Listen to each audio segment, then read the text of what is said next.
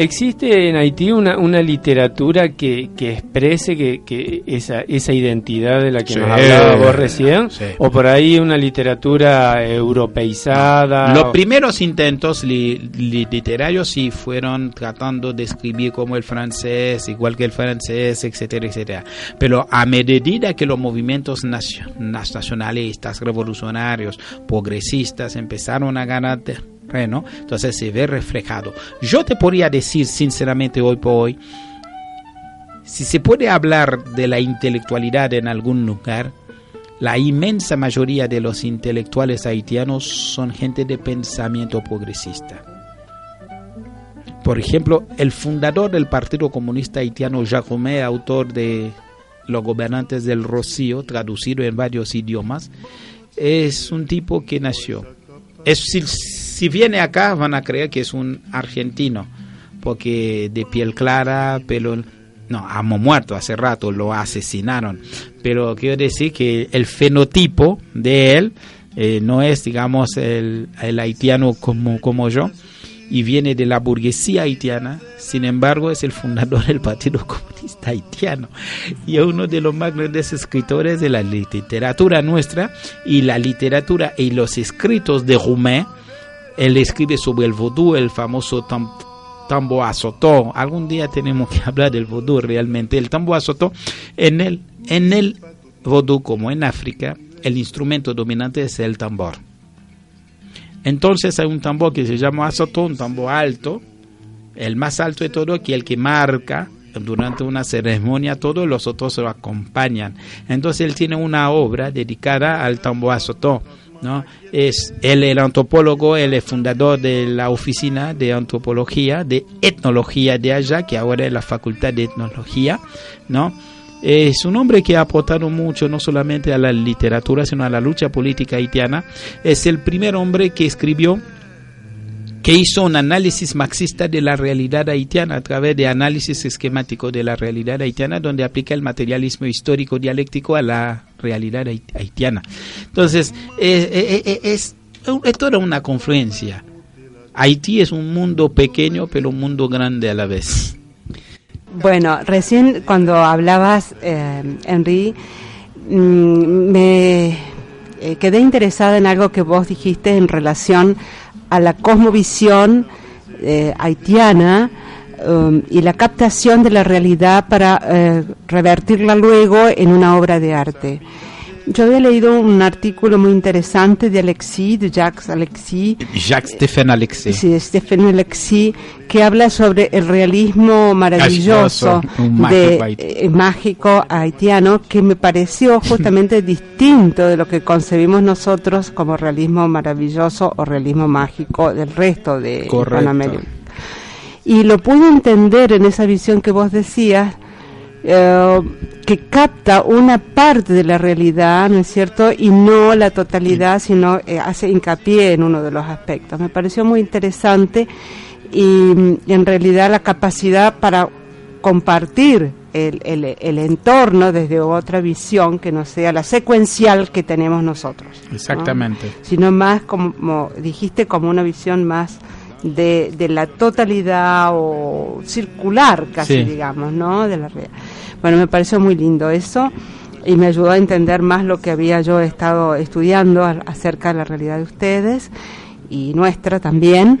Y cuando hablaste de Rumén, yo no pronuncio Jacques Jacques Rumén, um, los gobernadores del Rocío, yo no lo leí completo, lo pude, pues, eh, lo tenía leyéndolo desde la compu, que me cuesta bastante hacerlo de esa manera, pero realmente me, me pareció muy interesante y sobre todo una parte en donde Manuel, que es el ah, protagonista, que él regresa después de estar 15 años en, Cuba, se enamora de una vecina, encuentra a Haití dividido en dos bandos y justamente la chica de Anaísa de la que él se enamora pertenece al bando opuesto al de su familia y utiliza el agua como una manera de convocar a toda la gente. Porque era una necesidad para Una necesidad. Se, eh, Haití estaba devastado, estaba seco, y entonces ellos les dicen que bueno, que se han comido todo, que hay que porque hasta los árboles, porque ya no queda, entonces dice, ¿cómo va a llover? Se han quitado los árboles. Una novela que pertenece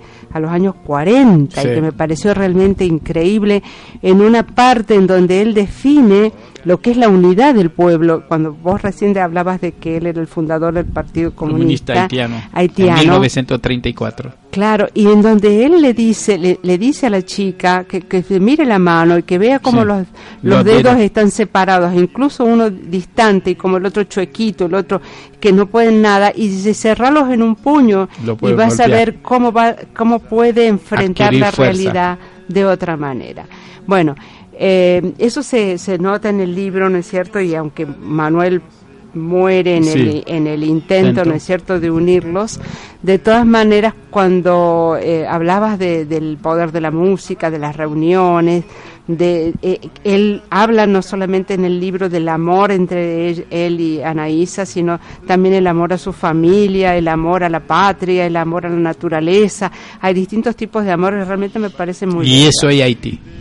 Eso es Haití. Ese Haití, ese es el pueblo haitiano, no de la oligarquía de la clase No, no, no, me imagino que no, claro. Eh, y también hay una película que está en YouTube que es Cumbite, que es hecha por Alea, un cubano, que está basada en, eh, este, en, la, obra de Rumé. En la obra de Rumé, que realmente me pareció muy, muy hermoso, todo muy interesante. Em, bueno, otra de las... Yo habría eh, pensado en su momento que, el aporte taino, yo decía taino, pero te escuché decir taino, eh, era más importante, pero evidentemente no, la población eh, originaria fue exterminada. exterminada, desapareció y suplantada justamente por la población eh, africana. africana. Em, encontré un texto que me pareció interesante que se le pidió en un grupo a un grupo de escritores actuales que produjeran un breve texto de una visita a Haití, ¿no? Y ahí encontré una, un texto de una este, de una este, escritora haitiana que escribe en francés, por cierto, que es Emily Profit. Profit ah, Emily Profit, sí. Profit, se dice Emily Profet. Bueno, Emily Profet. Emily, eh, Emily Profet, entonces, que ella nació en Puerto Príncipe en 1971, eh, agregada cultural de la Embajada de Haití en Ginebra, y eh, encontré un texto mm, que me parece interesante que se llama El hilo del agua.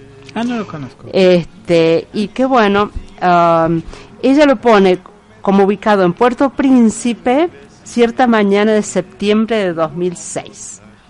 Ajá. ella, eh, antes, por cierto, del, del último desastre, ¿no? sí, antes del 2010. del 2010. Bueno, entonces, para los oyentes, el hilo de agua de Melir Prophet, Puerto Príncipe, cierta mañana de septiembre de 2006. Puerto Príncipe de las Furias yace fatigado a mis pies. La velada ha sido larga. El cielo se abre como un vientre malvado, hambriento de muertos y de deseos. Seis horas y treinta minutos de un día que aún no ha decidido acerca de su carga de nuevas miserias. Esta mañana he hecho mi provisión de certezas una agenda repetida de palabras para decir y sonrisas para entregar. El Sagrado Corazón de Turgó, iglesia desesperada, acoge ya a algunos fieles, mujeres sobre todo, los brazos levantados al cielo, suplicando en una mezcla inaudible de plegarias bastardas, renovadas con el mismo fervor todos los días, para que María Madre termine de dudar para que haga finalmente ese milagro, milagro esperado desde que han sabido que ella podría intervenir delante de su Hijo, Jesucristo, a quien han aceptado voluntariamente como su Salvador personal. Septiembre abre los brazos, es un tiempo que no se incomoda ni con la estación ni con el pudor. Las calles no han cambiado, los garajes a cielo abierto de las zonas bajas de la ciudad exhiben sus carcasas de gentes y de vehículos, invaden el aire con las voces de los motores. Hay que tratar de dar, de ofrecer a todo una última vida. El carbón ha ganado terreno desde mi partida, sobre las manos, sobre los pies, por todas partes, los brazos colgantes, sin pretensión ni orgullo. He vuelto ayer una simple llamada he vuelto al país. Los olores han recuperado sin dificultad su lugar en mi cabeza. Mi viaje, todos esos días en el exterior, ese frío, esos amores, esos malos cafés tragados en el lujo, se pliegan ya bajo el peso de los dolores de mi ciudad capital. Aquí el rumor ha sido siempre más convincente que la verdad, la miseria más real que todos los sueños.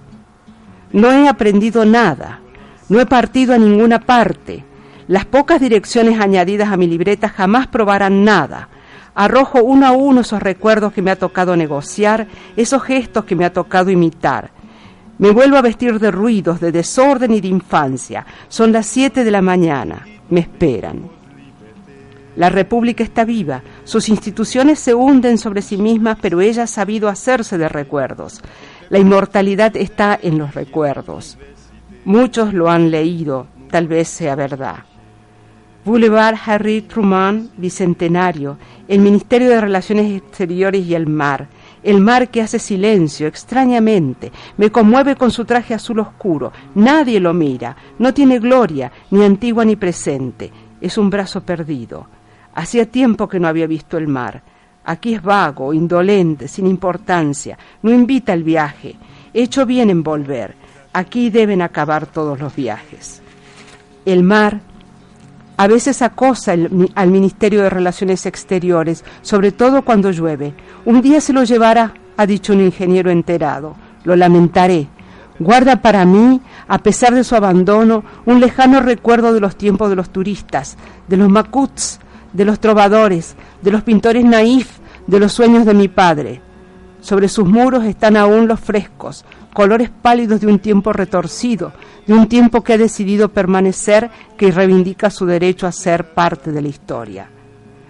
Tengo cita en el ministerio. Tenía algunos años de retraso a esta cita, sin embargo era esperada. Una simple llamada me había hecho volver al país. Es una antesala sin alma, una continuación del silencio de la calle. Las sillas esperan, testigos de citas perdidas, de partidas y retornos al país. No tengo mensaje ni informe de misión. Son las 8.30 de la mañana. Hace calor, es la proximidad del mar y la desesperanza. El tiempo pasa rápido. Es un ungüento sobre todas esas heridas silenciosas, apurado en lanzar al olvido esos muertos anónimos. El día está bien avanzado. Cambio de decorado y de palabras. Preveo hacer de esta mañana una jornada sin relojes y sin gritos.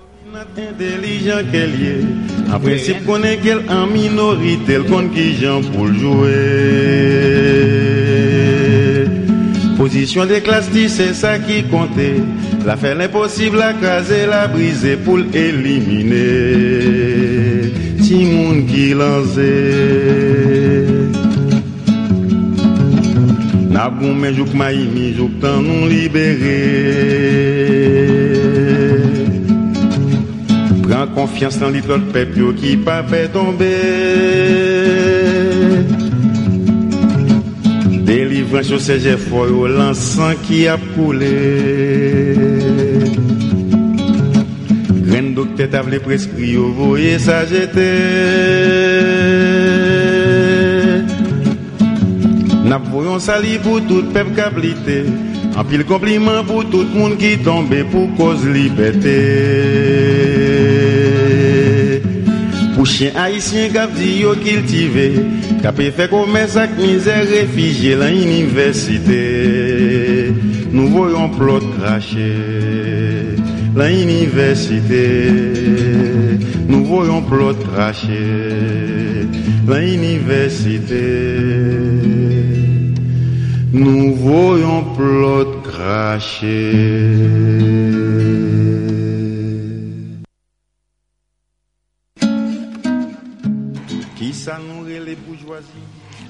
Mm, sí, el, texto que leí, como había comentado antes, es de una antología que reúne una serie de escritores haitianos a quienes les fue pedido que contaran una jornada, un día en Haití. La mayoría de ellos radican en el exterior, eh, viven en Francia o en o en Canadá o en algún otro lugar, pero vuelven permanentemente, aparentemente a Haití. No sé cómo es la cosa bien. Henry debe saber más de eso. Ah, evidentemente yo no conocí el texto, a ella sí. sí. Yo no conocí, yo no conocí el texto de ella y probablemente porque el texto eh, ella lo ha producido después de su y al país, ¿no? Y refleja una verdad.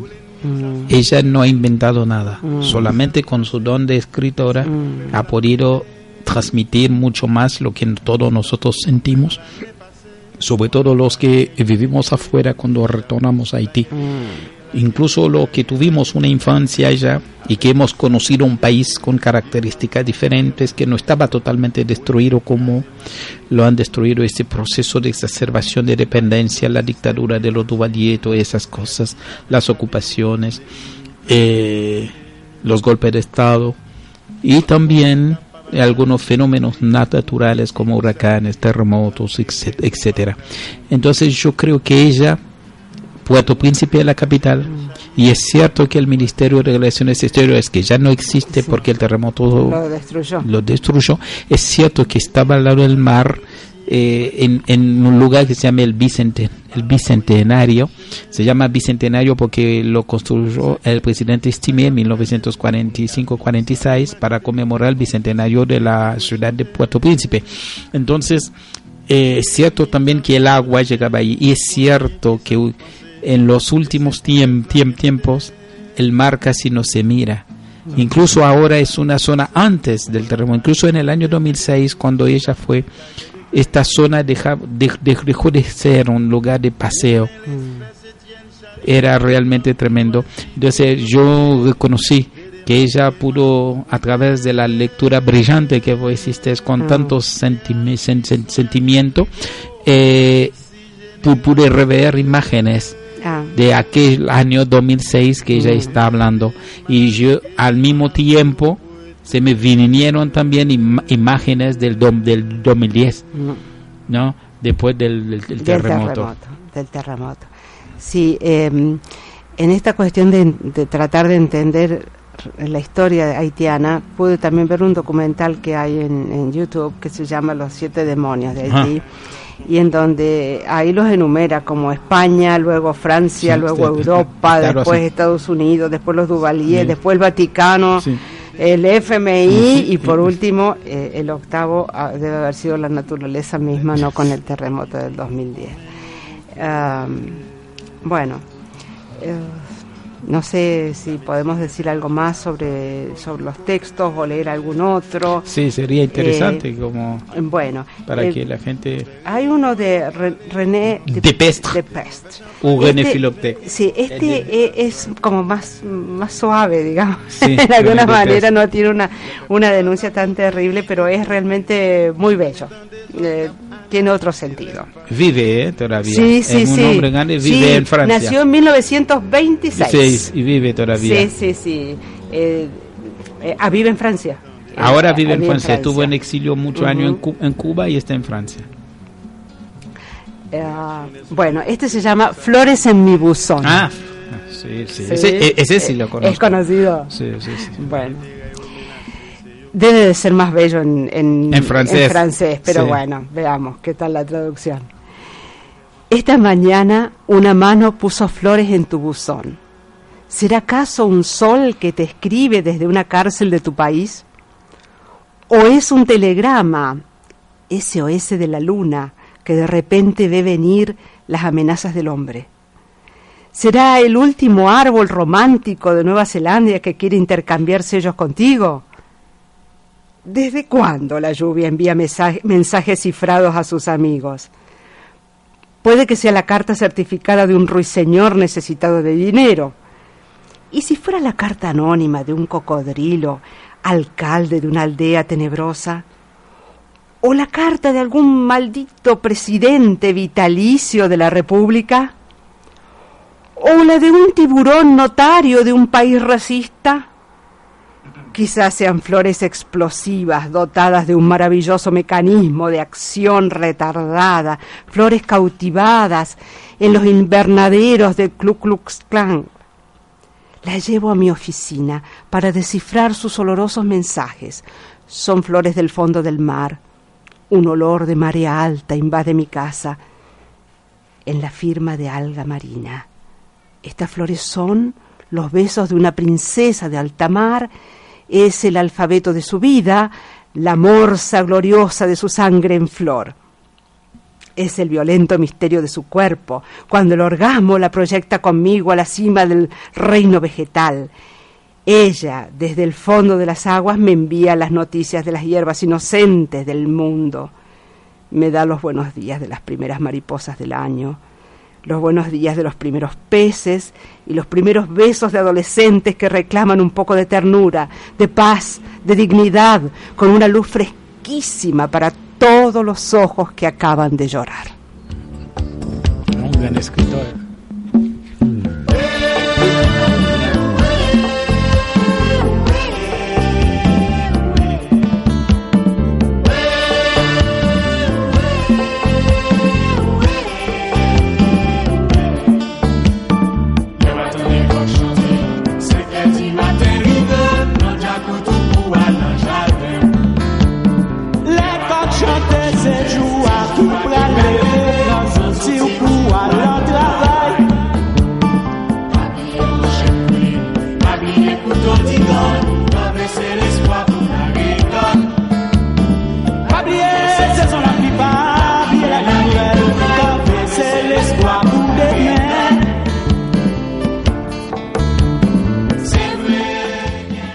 Bueno, ¿qué tal, Marisabel?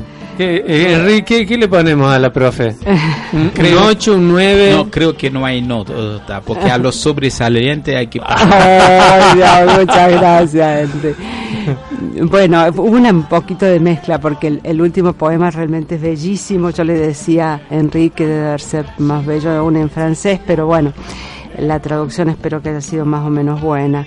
Eh, ha sido realmente un gusto al menos compartir un textito este, de este país, de sus creadores, de sus escritores, de sus artistas, ¿no? estamos escuchando la música, eh, si pudiéramos compartir las pinturas u otras expresiones del arte también sería hermoso, pero bueno, no, por nuestra cuenta. claro, acá es el reino de la palabra y del sonido. Así es cualquier forma, eh, quiero felicitar en serio eh, este gran aporte tuyo al programa para hacer conocer también otro aspecto de la realidad haitiana, del pueblo haitiano desconocido, ninguneado, y recuperar esto es importante para nosotros.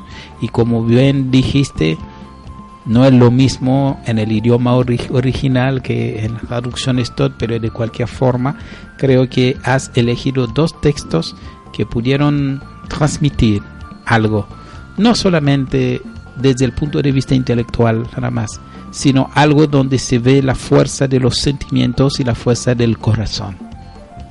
Así es.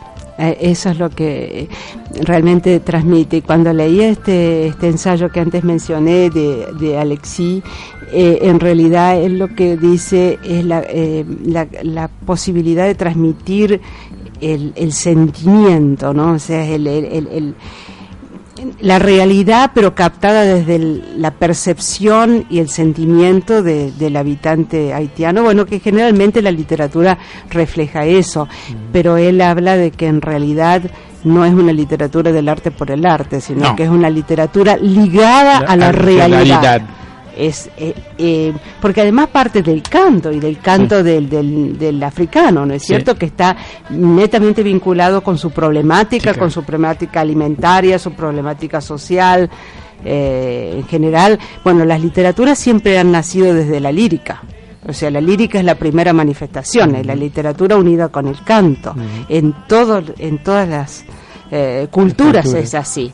La narración viene posterior pero siempre nace como, como ligada a la música y la lírica es la primera manifestación de todos los pueblos.